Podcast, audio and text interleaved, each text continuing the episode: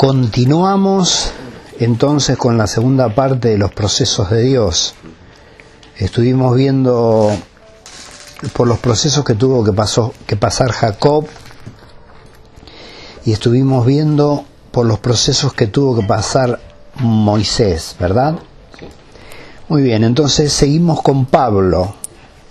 Seguimos con Pablo. Ustedes fíjense siempre, ¿no? Por ahí lo voy a decir varias veces esto. Eh, todos los procesos son distintos, de acuerdo a la persona, de acuerdo al llamado, de, acuerdo a la obediencia, de acuerdo a la, desobediencia, todos los procesos son distintos.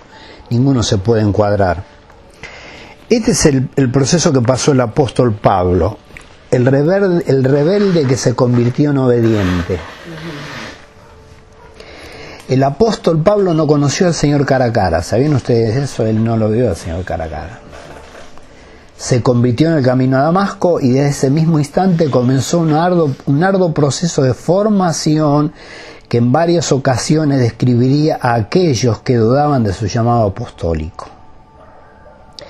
En Hechos 9, Hechos capítulo 9, 15 y 16, el Señor le dijo a Ananías, le dijo, ve, porque instrumento escogido me es este para llevar mi nombre en presencia de los gentiles y de reyes y de los hijos de Israel. Versículo 16, porque yo le mostraré cuánto le es necesario padecer por mi nombre.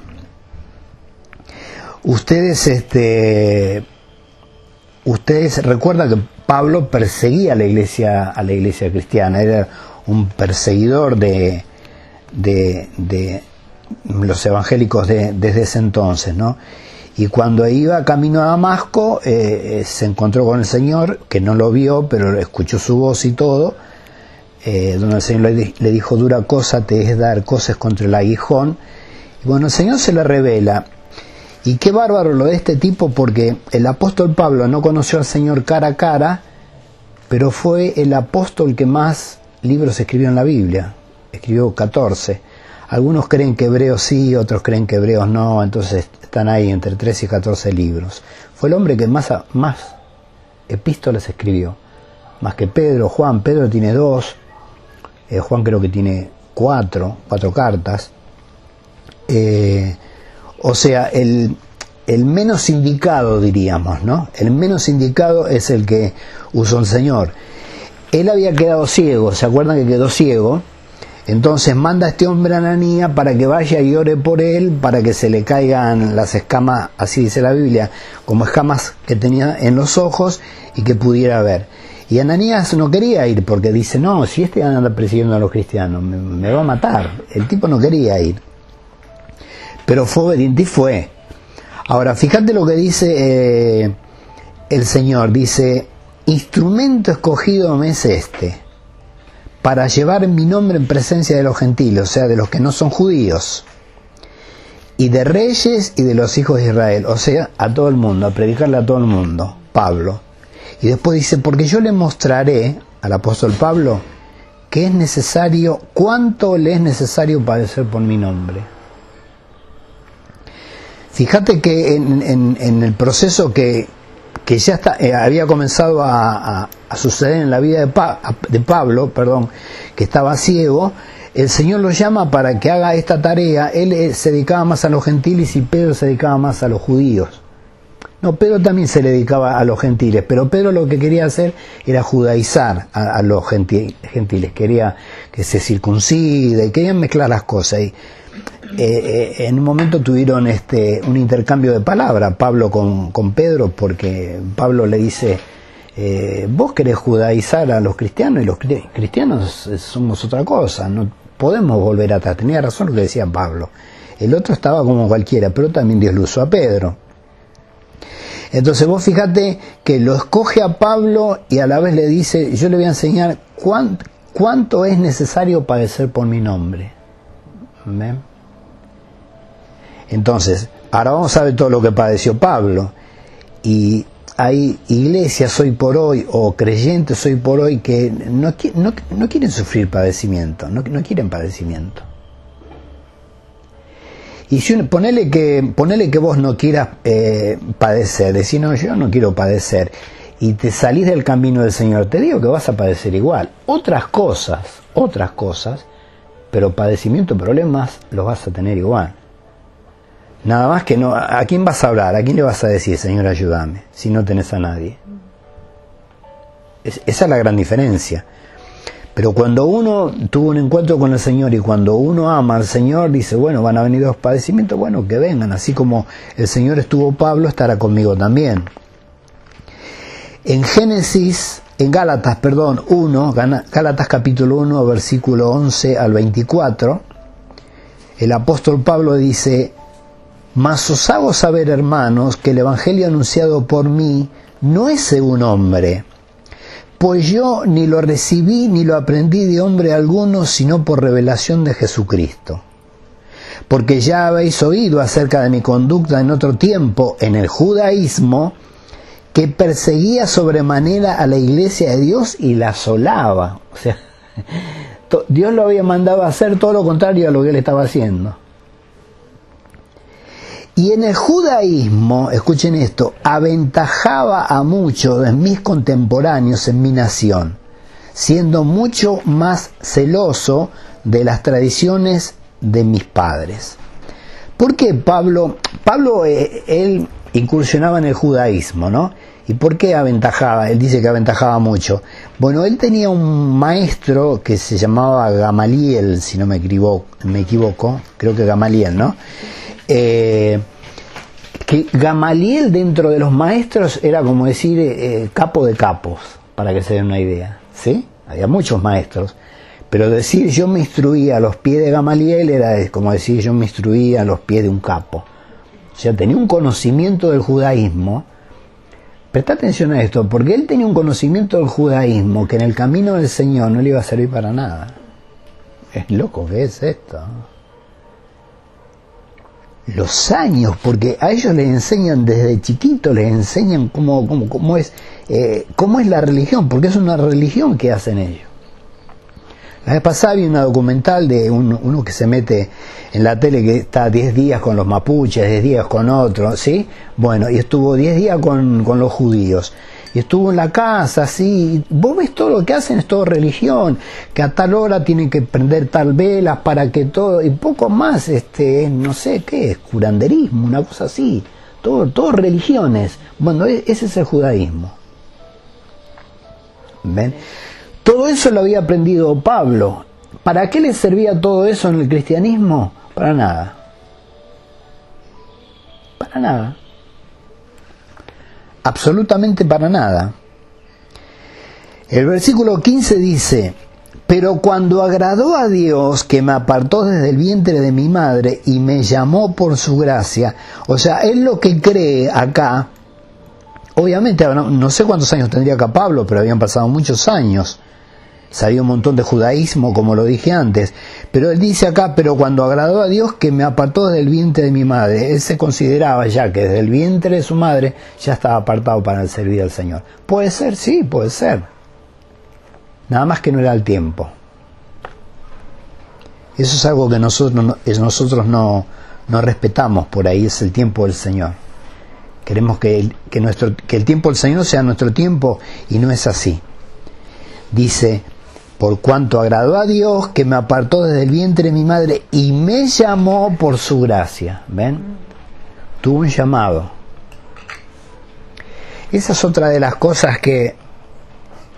Lo que pasa es que yo no quiero hacer una predicación, yo quiero hablar de los procesos de Dios, ¿no? Pero siempre uno pasa por, por estas cosas. Eh, eh, para mí una cosa es ser llamado y otra cosa es ser ofrecido. Si uno se ofrece, ¿no? ¿Está mal ofrecerse? No. Isaías dijo, Señor, ¿y a quién envíame a mí? Pero porque el Señor dijo, ¿a quién enviaré? ¿Está mal ser ofrecido? No, no está mal, pero si uno no tiene un llamado, eh, se tiene que ubicar en el lugar que está como ofrecido.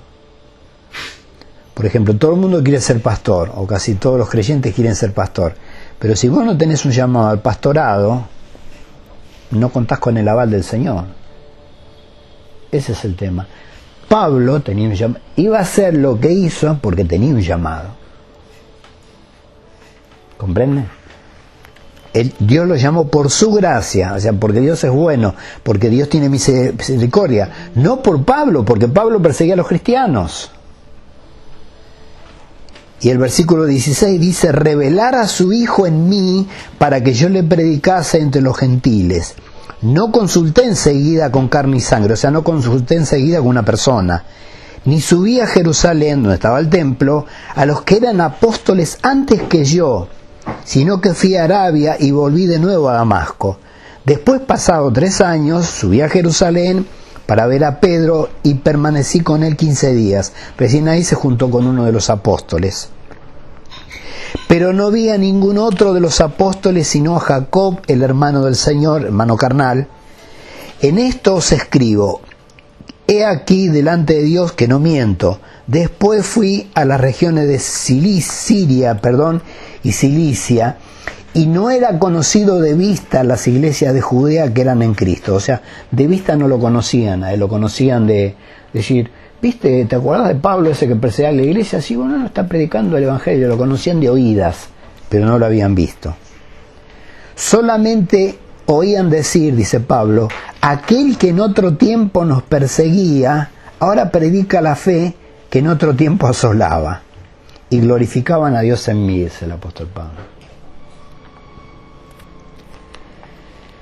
En segunda de Corintios, ahí es como que empieza a relatar su historia, ¿no? Lo que nosotros leímos en, en, en Gálatas. En segunda de Corintios capítulo 11, versículo 23 al 33, son 10 versículos, segunda de Corintios 11, 23 al 33. Dice el apóstol, ¿son todos ministros de Cristo? Como si estuviera loco hablo. Yo más, en trabajo más abundante, en azote, en azotes sin número, en cárceles más, en peligro de muerte muchas veces. Mirá el proceso de Pablo. De los judíos, cinco veces he recibido 40 azotes menos uno, o sea, 39. Yo no sé por qué no ponen en posición 39. Porque el asunto viene así. Eh, em, dentro de la ley de los judíos estaba eh, azotar, azotar, a las personas y había que darle 40 azotes. No recuerdo bien por qué no. Eh, entonces ellos se juntaron una vez los judíos y dijeron no, darle 40 azotes a un humano es envilecerlo mucho, es rebajarlo mucho. Vamos a tener misericordia de él. ¿Qué hacemos? Y vamos a darle 39 y bajaron un azote. Es en serio. Ahora vos fíjate, esa es la misericordia del hombre. ¿Qué es? ¿Un azote más, un azote menos? ¿Qué es? Bueno, por eso Pablo dice, eh, de los judíos cinco veces he recibido 40 azotes menos uno, o sea 39. Tres veces he sido azotado con varas, una vez apedreado, tres veces he padecido un naufragio, una noche y un día en estado, he estado como náufrago en alta mar, en caminos muchas veces, en peligros de ríos, peligros de ladrones, peligros de los de mi nación, peligros de los gentiles, peligros en la ciudad, peligros en el desierto, peligros en el mar, peligros entre falsos hermanos, que todavía hay en la iglesia. En trabajo y en fatiga, en muchos desvelos, en hambre y sed, en muchos ayunos, en frío, en desnudez, y además de otras cosas, lo que sobre mí se agolpa cada día, la preocupación por todas las iglesias. Fíjate vos todo lo que le pasaba al tipo y él decía, y además de todo eso, lo que me preocupa son las iglesias. Cómo Dios le había cambiado el corazón a Pablo, ¿no? Dice, ¿quién enferma y yo no enfermo? Como queriendo decir, si vos te enfermas a mí me duele ¿Se entiende? Tenía empatía. Si vos te enfermas, a mí me duele. Por eso dice, ¿quién enferma y yo no enfermo? ¿A quién se le hace tropezar y yo no me indigno? Si es necesario gloriarse, me gloriaré, me gloriaré en lo que es de mi debilidad. El Dios y Padre de nuestro Señor Jesucristo, quien es bendito por los siglos, sabe que no miento. En Damasco el gobernador de la provincia del rey Aretas guardaba la ciudad de los Damasenos para prenderme. lo quería meter preso. Y fui descolgado del muro en un canasto por una ventana y escapé de sus manos. Fíjate todas las pericias que tuvo que pasar este hombre por predicar el Evangelio. En 2 de Timoteo 4, 6 y 7 dice ya terminando el apóstol Pablo su, su ministerio, porque yo, ya, yo, porque yo ya estoy para ser sacrificado y el tiempo de mi partida está cercano. He peleado la buena batalla, he acabado la carrera, he guardado la fe.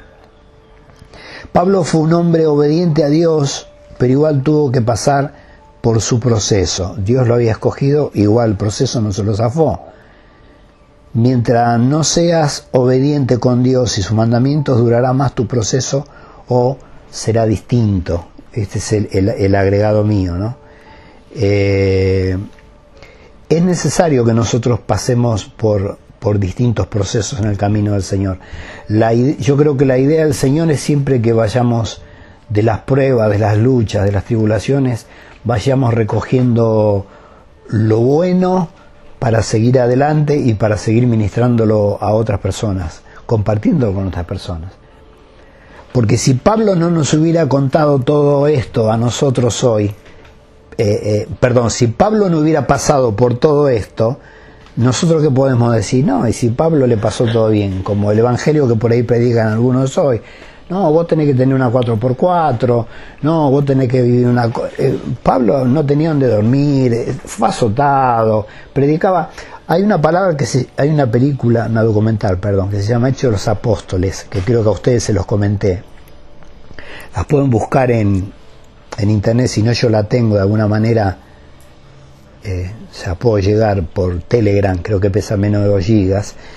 Eh, porque una cosa es cuando uno lee la Biblia así aisladamente, otra cosa es cuando el que escribe el libro de los hechos es Lucas, el médico. Entonces vos en, esa, en esa documental, en esa película, que se llama Hechos de los Apóstoles, vos ves la película y en el ángulo inferior y, eh, derecho abajo ves como si fuera la hora, pero no es la hora, son los capítulos y los versículos. Está buenísimo. Y vos ves la película de corrido, pero basada bíblicamente, y vos ves como Pablo iba y predicaba acá, y, le tiraban piedra, lo metían en cana. Salía a estar en cana, se iba, no sé, a Soldati. Iba a Soldati, le tiraban piedra, lo metían en cana. Salía de Soldati, iba a Pompeya.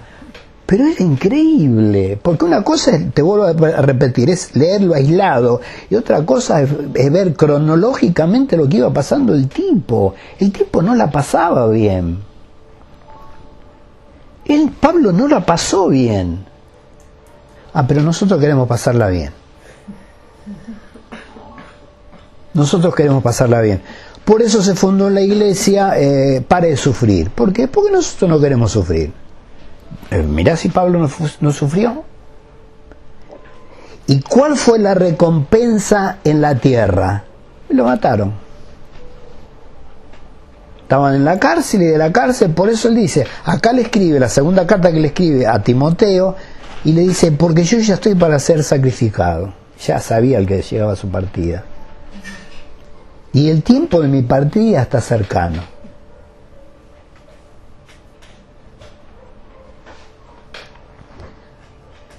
He peleado la buena batalla, he acabado la carrera, he guardado la fe. Hay que decir eso.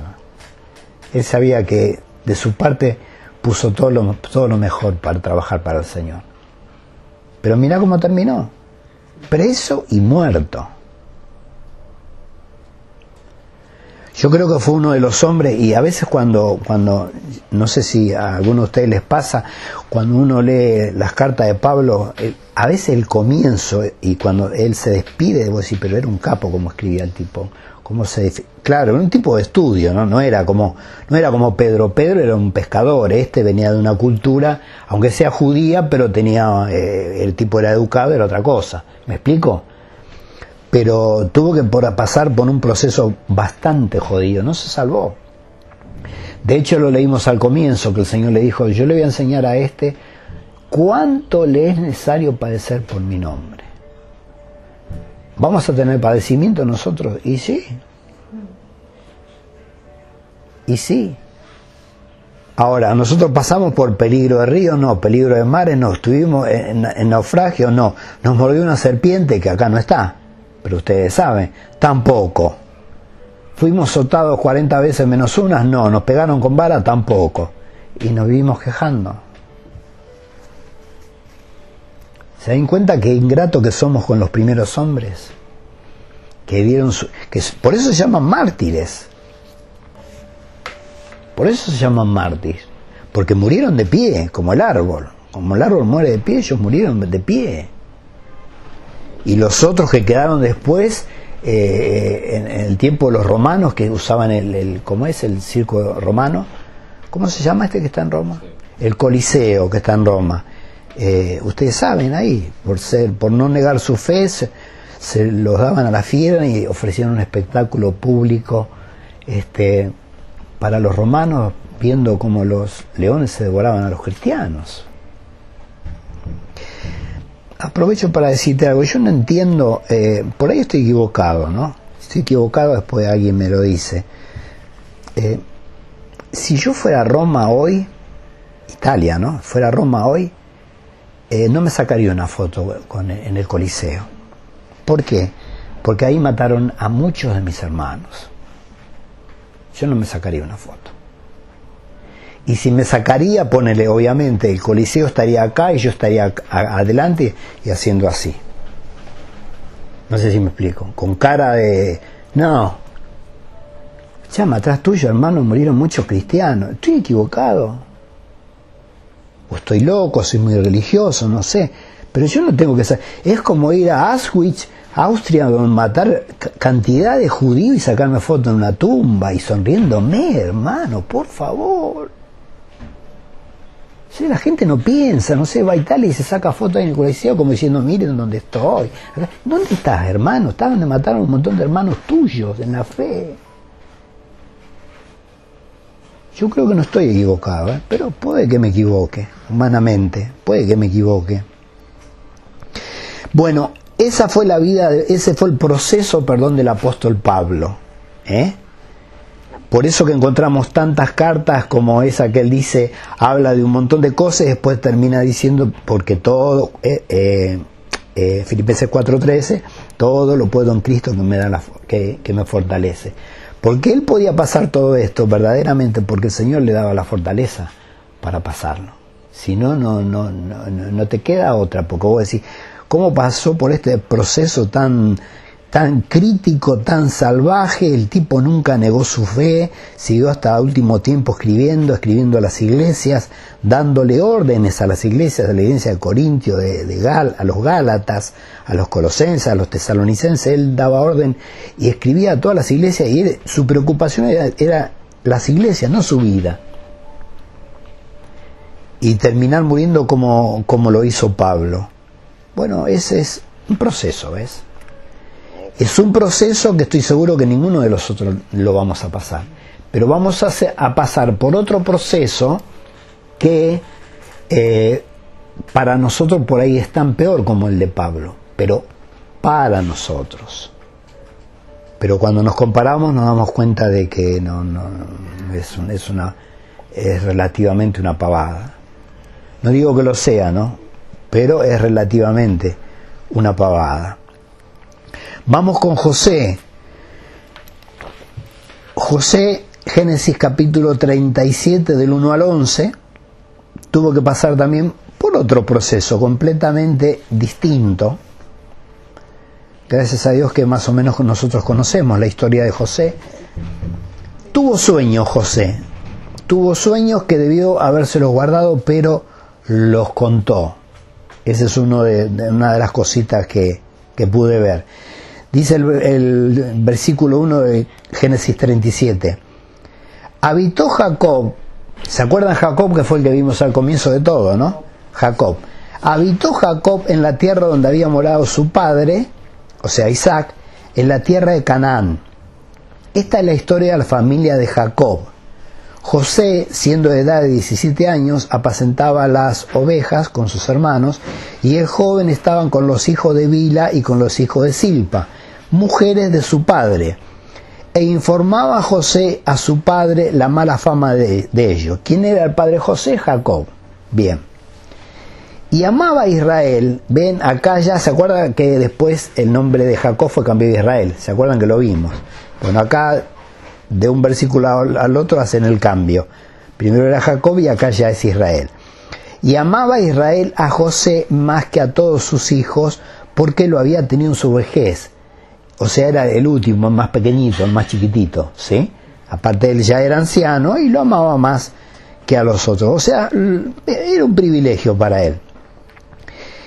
¿Y qué hizo Israel o Jacob? Le hizo una túnica de diversos colores.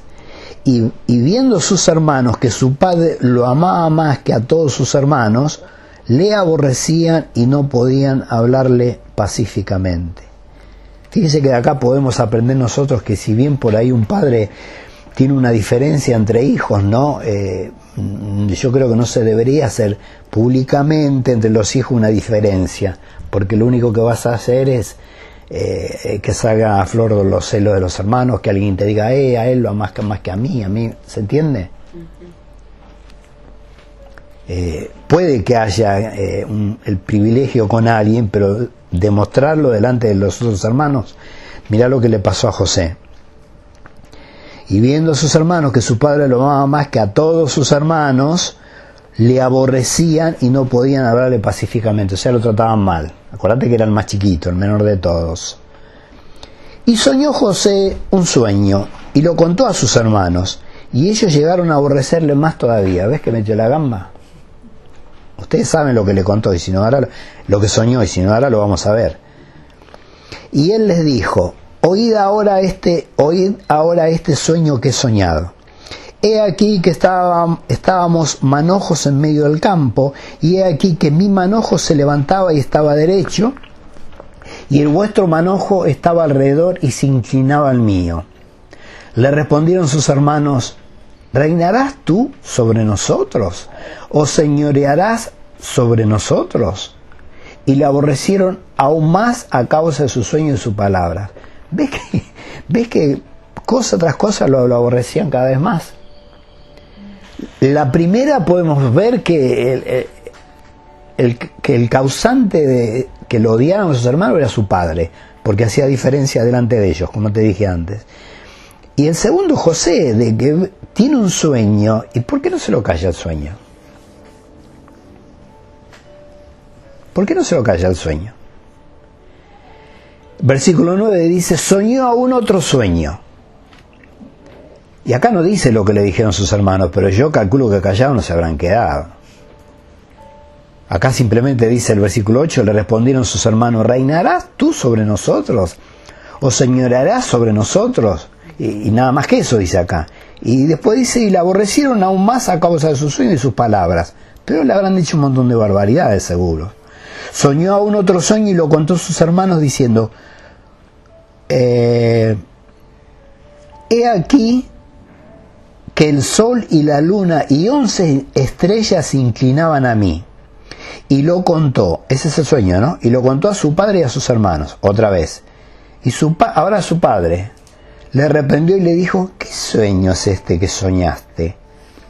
¿Acaso vendremos yo y tu madre y tus hermanos y nos postraremos en tierra ante ti? Y el versículo 11 dice, y sus hermanos le tenían envidia, mas su padre meditaba en esto. Tuvo dos sueños, en vez de callarse la boca, los contó. Cuando nosotros debemos saber que hay un tiempo, hay un tiempo que uno debe callarse y hay un tiempo que uno debe hablar. Si vos ves que, si vos ves que vas a contar algo, que vas a decir algo que no, que no va a ser para bendición, ¿para qué lo decís? Él tuvo ese sueño, eh, un sueño que nosotros sabemos que después se cumplió. ¿Sí? Pero se podía haber cumplido eh, el sueño que él tuvo sin haberlo contado. Y sí, si ese sueño era del Señor, sí.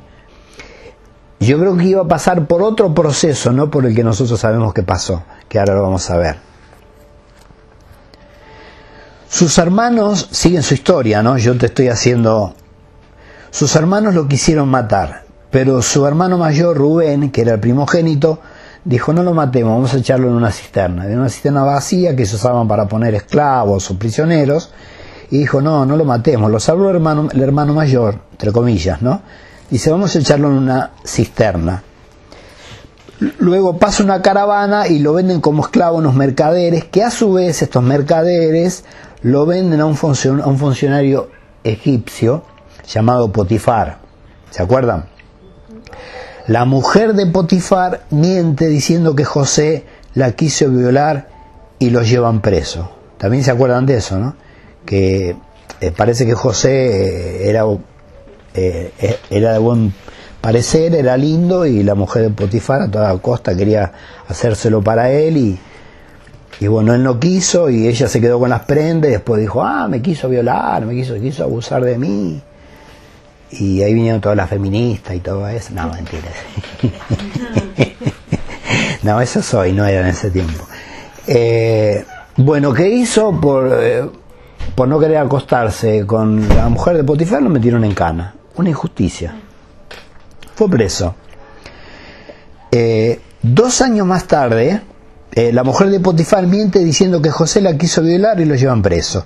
Dos años más tarde, Faraón tiene un sueño y le recomiendan a José para la interpretación de, de ahí José es liberado. Antes de esto, ¿qué pasó? Él estaba ahí preso. En donde estaba José, siempre Dios estaba con él, porque estaba preso, pero él estaba encargado de un área, o sea, no era un preso común.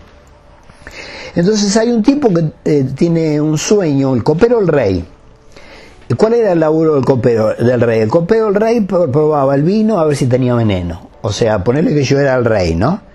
Y ella es mi copera. Entonces, eh, eh, eh, ella sirve vino acá y primero lo tenía que probar ella. Entonces yo veía a ella, si ella no se moría, entonces tomaba yo. Ese era el laburo que hacía el copero del rey. Era el laburo jodido, porque si lo envenenaban el que moría era el, copero. Bueno, el copero estaba en cana. Entonces, este, tuvo un sueño y José le revela el sueño, o sea, Dios actúa en la vida de José y le revela el sueño, le dice, entre otras cosas, le dice, vas a ser restaurado en tu trabajo, vas a volver a ser copero del rey. Copero del rey dijo, qué, bueno, qué bueno que está esto, y bueno. Después hay otro, el jefe de los panaderos, creo que tiene un sueño también, y como ya le había, eh, José le había revelado el sueño a, al copero, le explica el sueño y José le dice, esto es así, esto es así, dentro de tres días te vas a morir. Se quiso morir. Dentro de tres días te van a matar. A los tres días lo mandó a llamar el Potifar, no sé qué, le cortaron la cabeza, murió. Y el copero, José le había dicho, eh, cuando salga, eh, decirle al rey, mirá que estoy acá. El otro salió y se olvidó, como todo, ¿no? Cuando Salió y se olvidó de José. José quedó ahí. Pero ¿qué pasa? Faraón tiene un sueño, el famoso sueño de las vacas flacas y las vacas gordas, eh, y nadie se lo podía revelar. Entonces el copero se acordó y dijo, ah, yo me acuerdo, yo me acuerdo que había un hebreo, yo me acuerdo que había un hebreo que yo soñé y él me dijo lo que me iba a pasar y lo que él me dijo que me iba a pasar me pasó. Y al jefe de los panaderos también le pasó lo mismo. Entonces, ¿qué hace eh, eh Potifar? Dice, no ah. Obvio. Eh, bueno, y yo no lo tengo acá porque el tema es para hacerlo más, el tema es para hacerlo más corto. Pero bueno, le, le, Dios le da la revelación a José del sueño que tuvo Potifar de las siete vacas gordas y las siete vacas flacas eh, José le dice el sueño, le dice las siete vacas gordas, va a ser que vamos a tener abundancia, siete años, y después van a venir siete años de vacas flacas donde va a haber una miseria bárbaro. Entonces el rey le dice, eh, Faraón le dice, ¿qué vamos a hacer? Y con sabiduría José le, dice, en, en, los siete años de vacas gordas vamos a juntar. Está bien, juntemos, juntemos, juntemos, juntemos, juntemos porque después viene siete años de ruina. Y lo puso a José como segundo suyo. Vos fíjate que el primero, digamos, el presidente era Faraón y el vicepresidente era José, un hebreo. cualquiera. Si uno era un egipcio, un egipcio y el otro era un hebreo. Pero llegó ahí porque Dios estaba con José. Entonces sucedió así. Vino la, vinieron las vacas gordas, que este que el otro, ellos juntaron, después cuando viene la flaca, todo Egipto y un hambre bárbaro, que es donde su, su padre y sus hermanos tenían un hambre bárbaro y fueron, porque ellos no solamente tenían trigo para ellos, sino que lo vendían. ¿Se dan cuenta? Eh, José vendía y estaba bien, porque vos no, te, vos no tenés querés comprar, sí, bueno, yo tengo, comprar. Todo lo demás no tenían porque no habían ahorrado. Entonces, este, llega el momento en que van sus hermanos, y bueno, y él hace una historia ahí con sus hermanos, sus hermanos no, no lo reconocieron, y después él se da a conocer, es hermosa la historia de José, esa parte final, ¿no? Él se da a conocer a sus hermanos, y vos fíjate cómo se cumple el sueño de él. Génesis 45, Génesis 45, 5 al 8. Después que José se da a conocer, dice, le dice a los hermanos, ahora pues no, os, no entristezcáis ni os pese de haberme vendido acá, porque para preservación de vida me envió Dios delante de vosotros pues ya ha habido dos años de hambre en medio de la tierra, faltaban cinco, ¿eh? y aún quedan cinco años en los cuales ni habrá arada ni ciega. o sea, no se podían sembrar nada. Ahora vos fíjate que en, en dos años de la vaca flaca ya empezó el hambre, a tal punto que esta gente vino a, a Faraón para comprarle comida. Faltaban cinco más.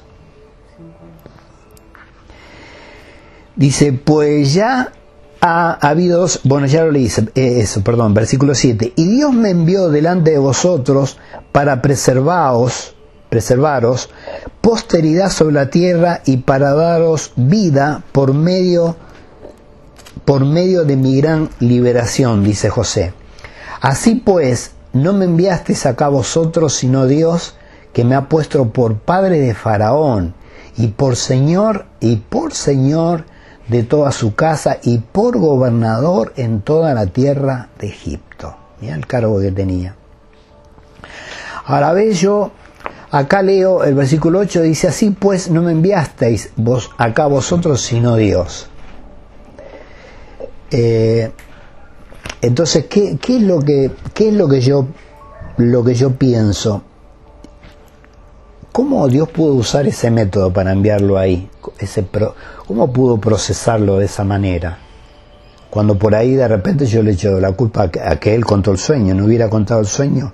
Yo creo que el Señor hubiese, eh, lo hubiese usado de otra forma, o hubiese podido usar otra forma porque Él es Dios.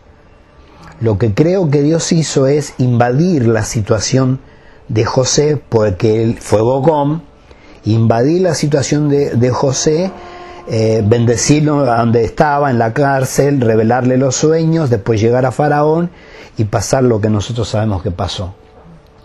Que todo Egipto tenía para comer porque él era el, encargado de administrar las cosas de, de Faraón.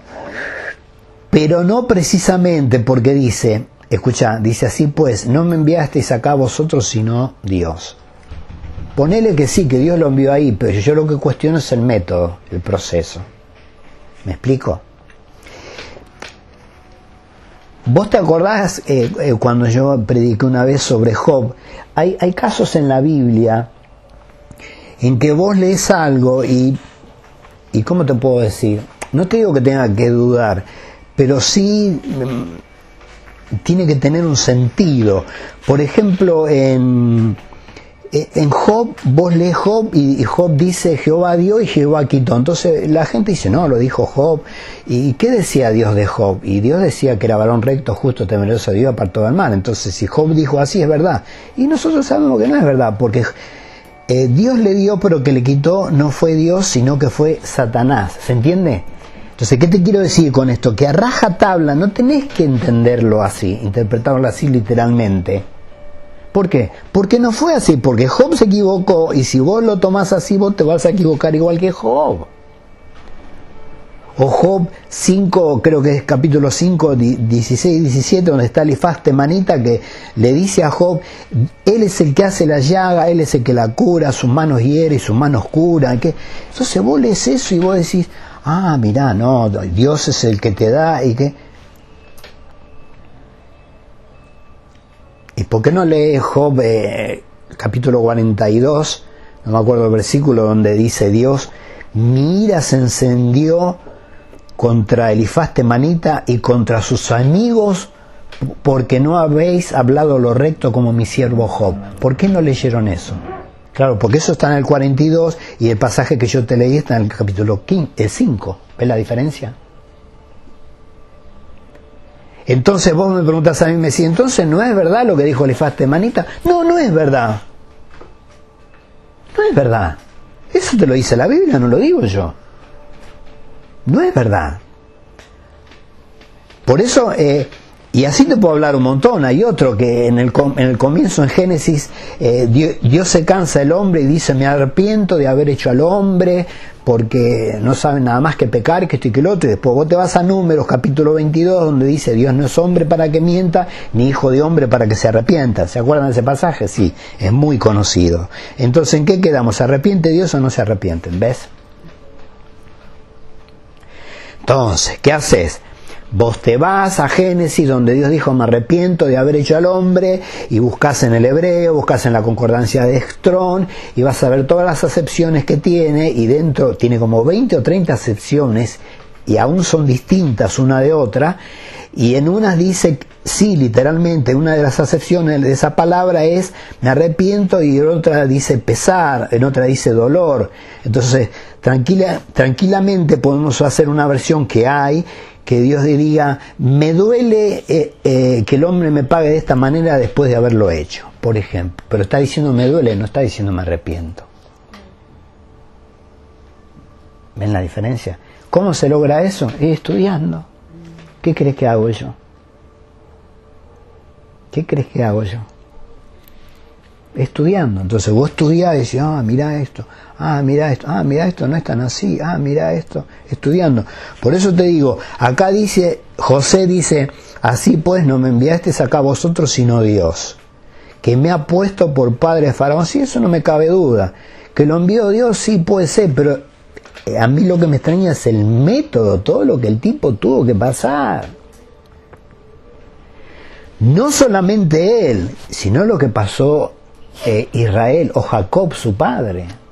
Su padre sufrió horrores porque era el hijo que más quería. Y mojaron la, la, la como es la, la, túnica que le había hecho el padre la mojaron con sangre de un, de un cabro de un animal y se y mira encontramos esto lo habrá mirá lo que hicieron mirá si no eran porquería los hermanos José. Encontramos esto nada todo manchado de sangre viste imagínate cómo estaba ese hombre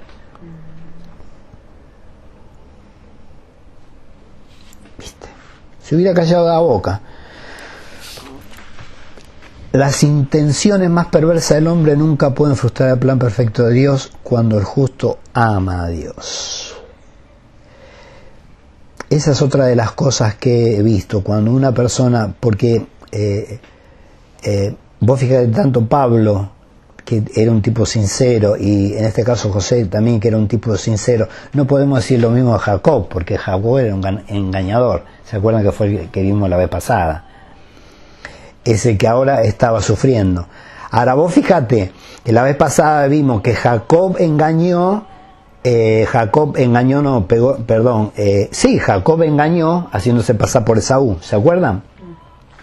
Jacob engañó y ¿qué recogió? Engaño. Porque después Labán lo engañó a él. Eso lo vimos la vez pasada. Eh, y acá es como que todavía siguen, fue engañado de vuelta, pero esta vez por sus hijos. ¿Me explico? Esta vez fue engañado por sus hijos, porque sus hijos le dicen, mirá, encontramos el manto, eh, eh, la túnica que vos le hiciste a José, está llena de sangre, lo están engañando, le están mintiendo, lo están engañando de vuelta, ¿ves? Yo digo, ¿cómo son las consecuencias, no, cuando uno cuando uno peca o cuando uno es desobediente o cuando uno hace no hace las cosas como las tiene que hacer, ¿cómo son las consecuencias, no?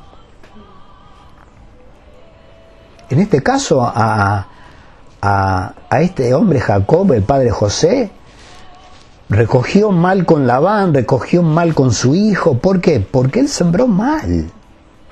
Él sembró engaño y el tipo estaba recogiendo engaño de todos lados. Jacob tuvo su proceso, eh, pero, José también tuvo su proceso, ¿sí? Ahora, como José no era engañador, como, como Jacob, eh, fijaste al puesto que llegó y cómo, y cómo terminó. Unos sueños proféticos que sin duda para cumplirse tuvo que pasar por un proceso. El proceso de moldeamiento tomaría cerca de 17 años, eso dicen los comentaristas. Todo esto le llevó 17 años y yo te lo conté en 20 minutos a José. Al final tuvo que reconocer que quien lo llevó a través del proceso no fueron los hombres, sino Dios. Eso es lo que dicen los comentaristas, ¿no? Yo creo que sí. Te lo vuelvo a repetir, que puede ser. Pero que tuvo que pasar por un proceso, tuvo que pasar por un proceso. Muy bien, vamos con Sansón. Otro más, el sexto, otro más. Yo le puse por título El desobediente, apresurado y torpe. Y vos fijate cómo es la Biblia, ¿no? Porque vos abrís, el, libro de Hebreo, Hebreos 11, y te habla de la gente de fe, ¿sí o no? Y ahí aparece quién? Sansón. Aparece Jefté. Y aparece otro más que ahora no me acuerdo. Jefté creo que fue ese que dijo que también por Bocón eh, eh, iba a la guerra, creo que fue él, si alguno se acuerda, me, da lo que con la cabeza. Iba a ir a la guerra y él sale a la guerra contento, es Jefté, se escribe con J. Yo digo Jefté porque, porque soy cajetilla, no sé. Eh, iba a ir a la guerra y él va a la guerra y dice, si Jehová me da la victoria, el primero que salga de mi casa es que sacrifico a Jehová. Va a la guerra y Dios le da la victoria y vuelve. Y cuando vuelve, ¿quién es el primero que sale de la casa? La hija. Y tuvo que sacrificar a la hija. Pregunto, ¿qué necesidad, hermano, si Dios no te lo había pedido? ¿Qué necesidad? Es lo que hoy hace la gente, no sé, con el gauchito Gil, con esto. El gauchito Gil, si vos me das esto, yo te doy esto. Y eso es lo que hace el trueque. No está, ¿no? E, es ese, es, es Gesté. Contraste el pasaje que... Jueces 11.31. ¿Qué dice? 11.31. Eh, dice cuando él eh, venía de la guerra que salió de su casa la hija o... Sí. ¿Dice? Porque por ahí digo la hija y es el hijo, ¿viste? Perdón, pero a veces me equivoco.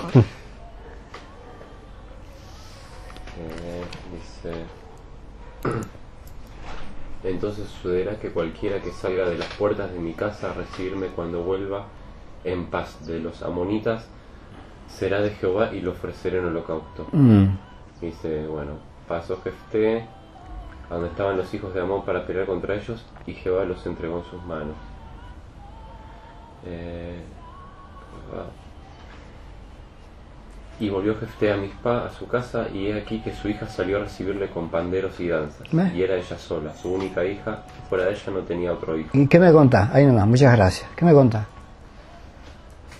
¿Qué me contás, hermano? ¿Quién Era su única hija. Y la tuvo que sacrificar, porque si no, eh, estaba incumpliendo la promesa que le hizo al Señor. ¿Qué necesidad? Por eso la palabra nos dice, mejor es que no prometas a que prometas y no cumplas. ¿Qué es mejor? Que no prometas.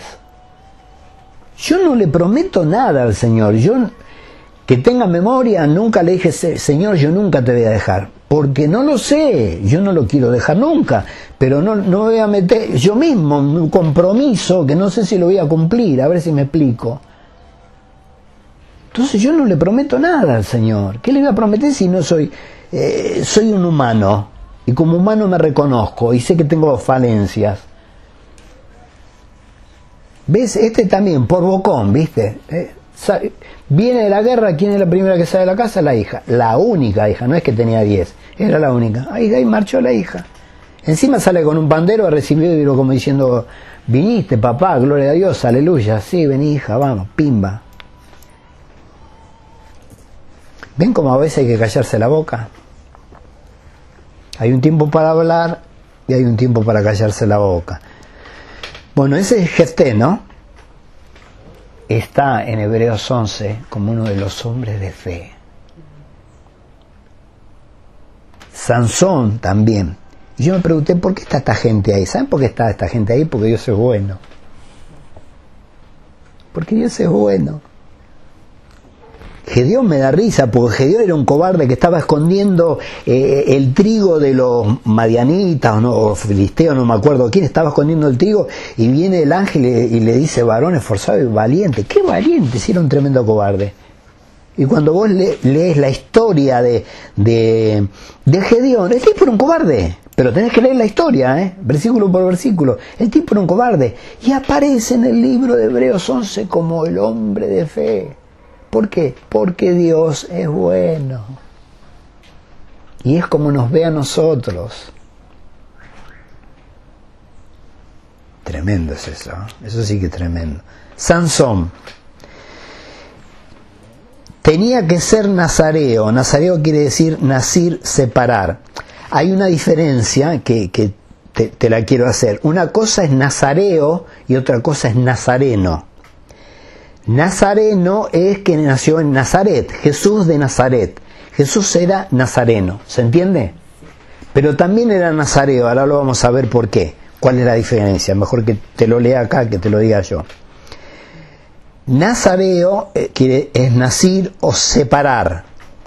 Votos de una persona dedicada a Dios y sujeta a ciertas formas prescritas. Jueces 13.5 13, si quieres anotar. Jueces 13.5 y te va a decir lo que es un nazareo. Eh, repito, votos, votos eh, de una persona dedicada a Dios sujeta a ciertas formas prescritas, por un tiempo o permanente, podría ser cualquiera de las dos cosas. En la Biblia encontramos únicamente tres casos de nazareato perpetuo. Sansón, o sea, para siempre. Samuel y Juan el Bautista, o sea, Nazariato para, para siempre. Los votos tenían que ser para siempre. Jueces 13 del 1 al, 5 dice, los hijos de Israel volvieron a hacer lo malo ante los ojos de Jehová, y Jehová los entregó en manos de los filisteos por cuarenta años. Y había un hombre de Sora de la tribu de Dan, el cual se llamaba Manoa, y su mujer era estéril, y nunca había tenido hijos. A esta mujer apareció el ángel de Jehová y le dijo, He aquí que tú eres estéril y nunca has tenido hijos, pero concebirás y darás a luz un hijo. Ahora pues, no bebas vino ni sidra, ni comas cosa inmunda, pues he aquí que concebirás y darás a luz un hijo, y navaja no pasará sobre su cabeza, porque el niño será nazareo a Dios desde su nacimiento, y él comenzará a salvar a Israel de mano de los filisteos. ¿Cuál era el propósito de Dios en, en, en Samson? Era empezar a terminar con los filisteos. Lo, lo, hizo, lo hizo a medias.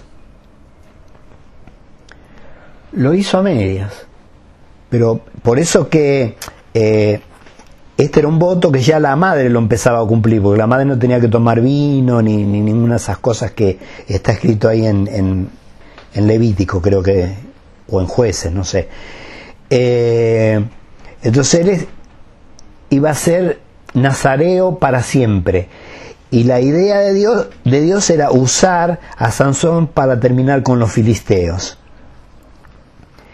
hizo un montón de cosas que no, tenía que hacer. Una de las cosas que hizo, que yo no las tengo anotadas acá, por ejemplo, es el tipo no, no podía tomar vino y se andaba paseando por los viñedos, por las viñas se andaba paseando. ¿Qué tenés que, es como que no podés ver mujeres desnudas y está pasando por una playa, es lo mismo. Mano, ¿sabes que no tenés que ver mujeres desnudas y paseas por la playa? Andás por la calle. Bueno, él andaba paseándose por los viñedos. O sea, era como que el Nazariato le entraba por un lado y le salía por el otro. Él desea casarse con una mujer filistea, a pesar de las protestas de sus padres y el quebrantar la ley de Dios sobre el matrimonio con paganos.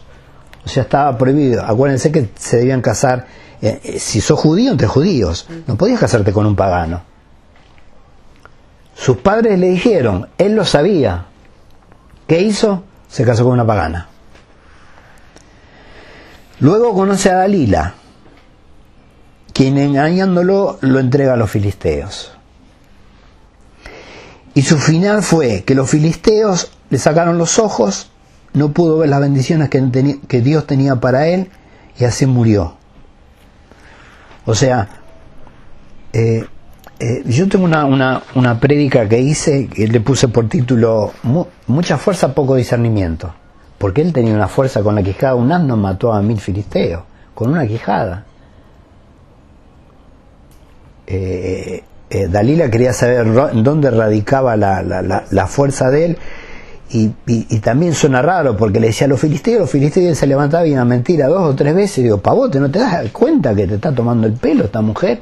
Hasta que al final le dijo, eh, yo soy así, tengo que tener el pelo largo, la otra le cortó el pelo y chao.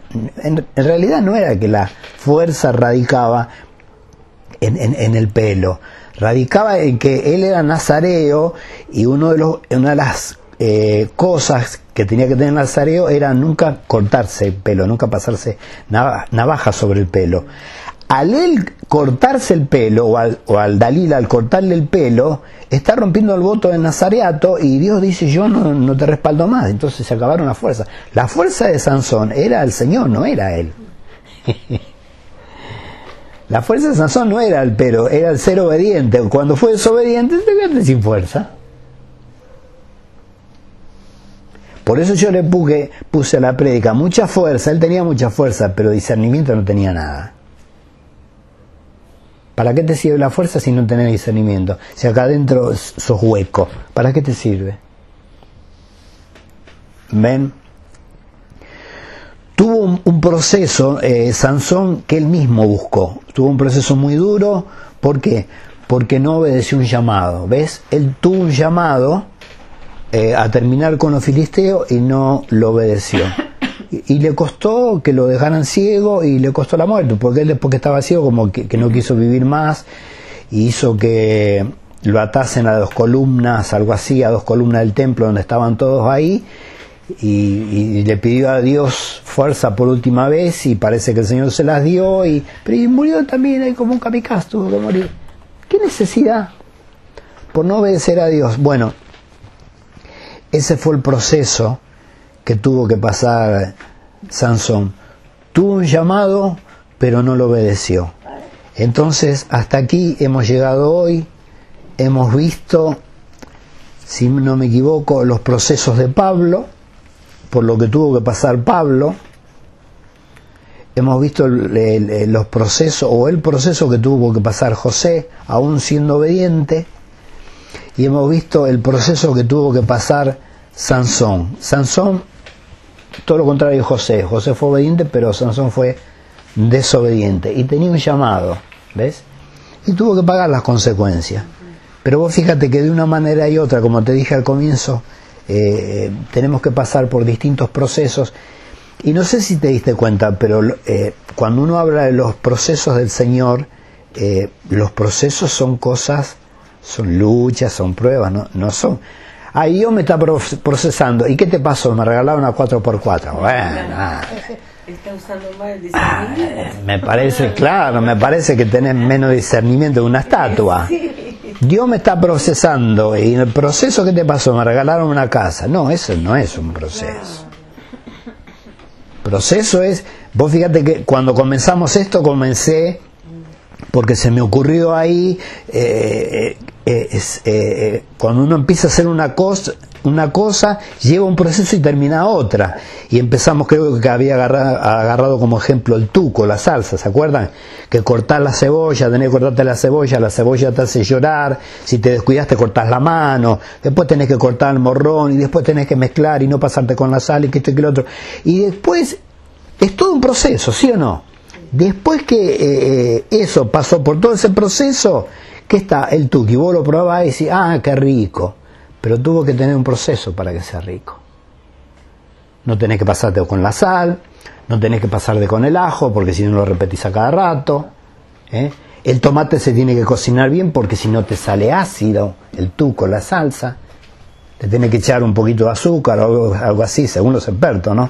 Para cortarle la acidez al tomate. O sea, eso es proceso. No no es que el proceso no es que vos vas al supermercado y compras un, tuco envasado y se lo echas a los fideos. ¿Qué, ¿Qué, proceso es ese? Eso no es proceso. Entonces siempre los procesos de Dios para con nosotros es esto. Eh, son las pruebas, son las luchas. Y siempre vamos a tener luchas y siempre vamos a tener pruebas y siempre vamos a tener tribulaciones. Lamentablemente te tengo que decir, sí. Vos hoy tenés una lucha, vos hoy tenés una prueba que el Señor ya tiene la solución, la tiene antes de que venga. Pero después va a venir la solución. ¿Y después qué va a pasar? No, pues viene otra. Y se va a solucionar, sí. Y después, otra. Y después, y así se te va a ir la vida. Y no te creas que, que porque eh, yo me creí por ahí como, eh, eh, sincerándome con, con ustedes, yo me creí que por ahí cuando yo me comí la muerte de tres hijos, digo, bueno, Señor me va a premiar. Ningún premio, hermano. Ningún premio. A mí me robaron una valija una vez que vine a predicar a Mar Plata en bendición, como seis, siete iglesias, había predicado ahí en la terminal de Retiro, que está la, eh, eh, la, la Villa 31 bueno, vino uno, yo estaba sentado así, vino uno corriendo así, yo lo veo, vino uno corriendo así, y usted se va a hacer bolsa contra el micro, y siento blum, blum, blum, y se iba con una valija doblada. ¿De quién es esa valija? La mía. El único saco que tenía. Me había llevado, dentro de lo que a uno le parece lo mejor, me lo había llevado a Mar del Plata para predicar en las iglesias. Tenía cinturones de cuero que me habían regalado, cuero de víbora, de cocodrilo, de yacaré, pero de verdad, legítimo el mejor zapato, todo, se llevaron todo. Yo digo, bueno, ahora Dios me va a dar. No me dio nada, no sé cuánto tiempo estuve sin saco. No sé cuánto tiempo estuve sin saco, no tenía saco, hermano. Saco de verano, de invierno tengo porque me han regalado un montón, pero no tenía saco de verano, hermano. Yo digo, bueno, señor, ahora me robaron esto, señor, me, me... ¿no? No tenía y no tenía para comprarme. Viste, nuestras cuentas no son las cuentas de Dios. Vos decís, bueno, ahora, ahora pasé de esto, ahora el Señor me va a premiar. No, no te va a premiar nada. Lamento decírtelo, por ahí sí, por ahí sí te bendice. Pero yo, te estoy hablando del caso mío particular. Lo que tuve que esperar. Y después no sé cuánto tiempo puedo comprarme un ambo. Después no sé cuánto tiempo. Que todavía lo tengo eh, y después no sé cuánto tiempo puedo comprarme un segundo saco de verano y tengo dos sacos de verano, uno azul y uno negro y no tengo más saco de verano. Suficiente, ya está, con eso. Saco, corbata, ya está, ya estoy, estoy vestido. Pero te quiero decir, yo no vine de Mar del Plata de estar en la playa, no vine de Mar del Plata de tomar sol, no vine de playa, yo fui a predicar. ¿Y te robaron? Sí, me robaron toda la valija. ¿Y te la restituyó el Señor? No. La, el, el, ticket del boleto que te dan en, cuando vos vas en, en, micro es trucho. Ahí dice que te van a devolver el precio de la ley, tanto no sé cuánto. ¿Sabes para lo que me alcanzó de lo que me robaron eh, eh, la valija? Para comprar una valija vacía. Para eso me alcanzó. Después vos adentro puedes declarar todo lo que quieras. Vos, vos podés decir, yo declaro que tenía un grabador, que tenía un celular, vos declarás todo lo que quieras. Acá que dice la ley 10 pesos, ahí está, 10 pesos. No, pero yo tenía, olvídate. Olvídate, esto es retrucho. Si vos creías que te iban a devolver todo, yo no declaré nada de eso porque no llevaba nada de eso. Lo llevaba arriba en mi falda. En ese entonces tenía el grabador de cassette, que me habían regalado un agua. O sea, todo lo de valor yo lo llevaba arriba. Entonces no mentí declarando. Yo, yo podría haber llevado un televisor. No, no, no. Igualmente, por más que lo hubiera puesto en la declaración, no me dieron nada. Eso está asegurado, sí está asegurado, pero te dan dos pesos. Así que te, aconsejo, si algún día viajas, fíjate lo que llevas en la bodega del, de los buses, porque no te dan nada. Si te lo roban o si se incendia, lo que sea, no te dan nada, ¿eh? Fíjate lo que llevas ahí arriba, porque a mí me pasó. Eso forma parte, en este caso, de mi proceso que me adelanté. Obviamente al final creo que no está, pero también formó parte de mi proceso. esos son procesos, ¿ves? Como decir, Señor, vengo a hacer tu voluntad, vengo a hacer esto, ¿ves? y ahora me quedé sin nada. Y yo después digo, no, ahora el Señor me va a dar, ahora no. Y Dios me dijo, no, bancátela. Será porque me la banco que me hace eso, no sé. ¿Cuántos entienden? Vamos a orar. Padre, te damos gracias, Señor. Gracias en esta tarde, Señor, por tu palabra, porque tu palabra tiene vida propia, tu palabra es eficaz.